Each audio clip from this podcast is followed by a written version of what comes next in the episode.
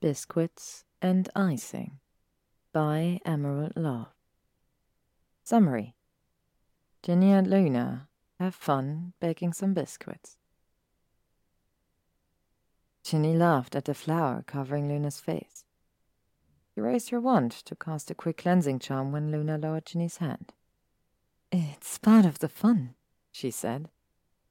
Her smile was bright and infectious, blonde hair tied up in a messy bun and cheeks pinked from the oven heat. The two witches were currently baking Halloween themed biscuits for a party. Orange, black, and yellow icing blanketed the countertop. Eggshells littered the floor.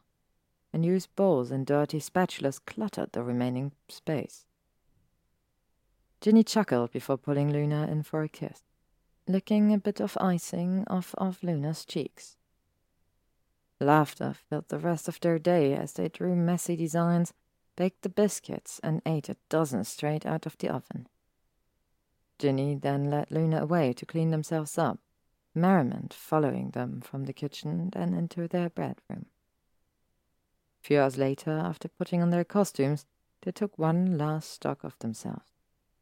Ginny cast sparkling lights to follow Luna around, and Luna clipped various flowers into Ginny's hair. Happy Halloween, Luna. Happy Halloween, Ginny.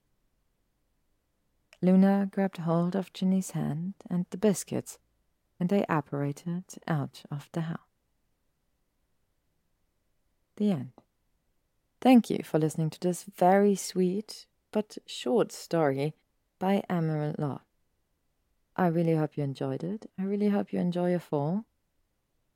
And that you spend some quality time with yourself and maybe the ones you love.